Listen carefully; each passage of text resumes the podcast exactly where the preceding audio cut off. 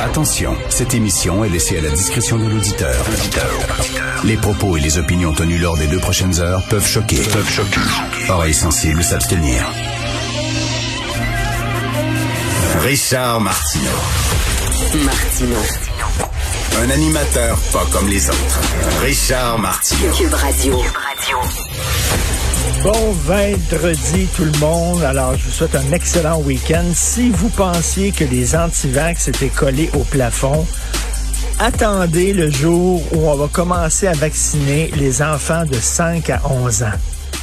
Là, ça va capoter sérieux parce qu'il y a même des parents vaccinés. hein. Il y a même des parents qui ont fait leur devoir de citoyens qui se demandent vraiment faut-il vraiment vacciner les enfants en bas âge? Vous savez que je suis arrosé euh, d'insultes régulièrement de la part d'Antivax. D'ailleurs, c'est notre courrier du cœur. Aujourd'hui, je vais vous lire encore des extraits de belles lettres que je reçois. Et, euh, j'ai invité d'ailleurs euh, ma blonde Sophie qui va venir aussi lire des extraits de lettres qu'elle reçoit parce qu'elle, c'est assez, c'est assez gratiné, mettons là. Les filles de- d'opinion reçoivent des messages beaucoup plus violents que les gars d'opinion. Vous le savez, je l'ai souvent répété, mais c'est vrai. C'est souvent sur leur physique, sur leur sexualité, tout ça. Bon, on va, on va en parler, mais bref, hier, j'ai eu des, des, des plein, plein, plein de messages de gens en beau tabarnouche en disant, ben là, pas nos enfants. Pas nos enfants de 5 à 11 ans. Alors là, vous savez, on va dire, on va, ça va être la fin du port du masque dans les lieux publics après la vaccination des 5 à 11 ans. Et euh, j'ai hâte de voir ça, la réaction des gens. Moi, euh, il y a quelques mois, ben, l'été, l'été dernier, je suis allé euh, euh, en France et bon, on s'est tous fait double vacciner avant de partir et mon fils aussi.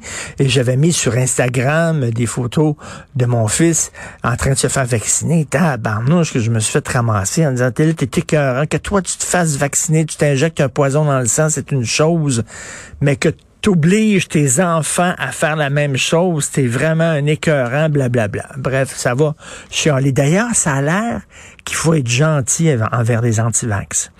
Euh, Rima Khoury dans la presse écrit ça aujourd'hui. Hier, c'était Francine Pelletier dans Le Devoir. faut être gentil parce que ce qu'ils ont besoin, les antivax, c'est de l'éducation et pas des insultes. Attends une minute, l'éducation. Ça fait presque deux ans qu'on parle de ça, là. Fait presque deux ans qu'on parle de ça en long et en large. S'ils comprennent pas ni du cul ni de la tête, je m'excuse, on a beau euh, faire d'autres d'autres textes, d'autres pamphlets, d'autres euh, des, des tracts leur expliquant ce qu'ils veulent rien savoir. Deuxièmement, euh, quand ils vont respecter les gens et être polis, peut-être qu'on serait poli avec eux puis on va les respecter, mais je m'excuse, mais quand euh, moi on m'insulte, j'insulte les gens, je réagis. Je veux dire, si tu veux pas que je t'écœure, écœure-moi pas. Ils veulent rien savoir. Regardez là, page 22 du journal de Montréal aujourd'hui. En Afrique, il y a 15 pays africains qui ont vacciné 10% de leur population puis sont tout contents. 10% de leur population seulement. La moitié des pays du continent africain n'ont vacciné que 2% ou moins de leur population. Il manque de vaccins. Ces pays-là sont pauvres, ils n'ont pas pu avancer l'argent nécessaire pour acheter plein de doses de vaccins. Ils ont besoin de vaccins. 2 seulement de leur population qui est vaccinée. Alors nous autres, on a des vaccins gratuits, disponibles partout. Puis il y a des gens qui disent non, je veux rien savoir. Puis il faudrait être poli envers ces gens-là. Puis il faudrait les comprendre, puis il faudrait les discuter avec eux. Ah, non.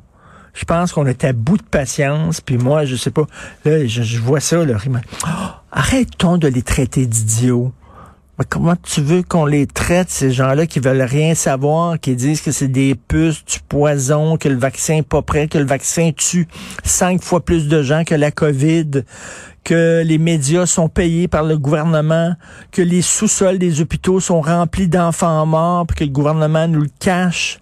Je veux dire, c'est des fanatiques, c'est des radicaux. Il faudrait être gentil et discuter avec ces gens-là.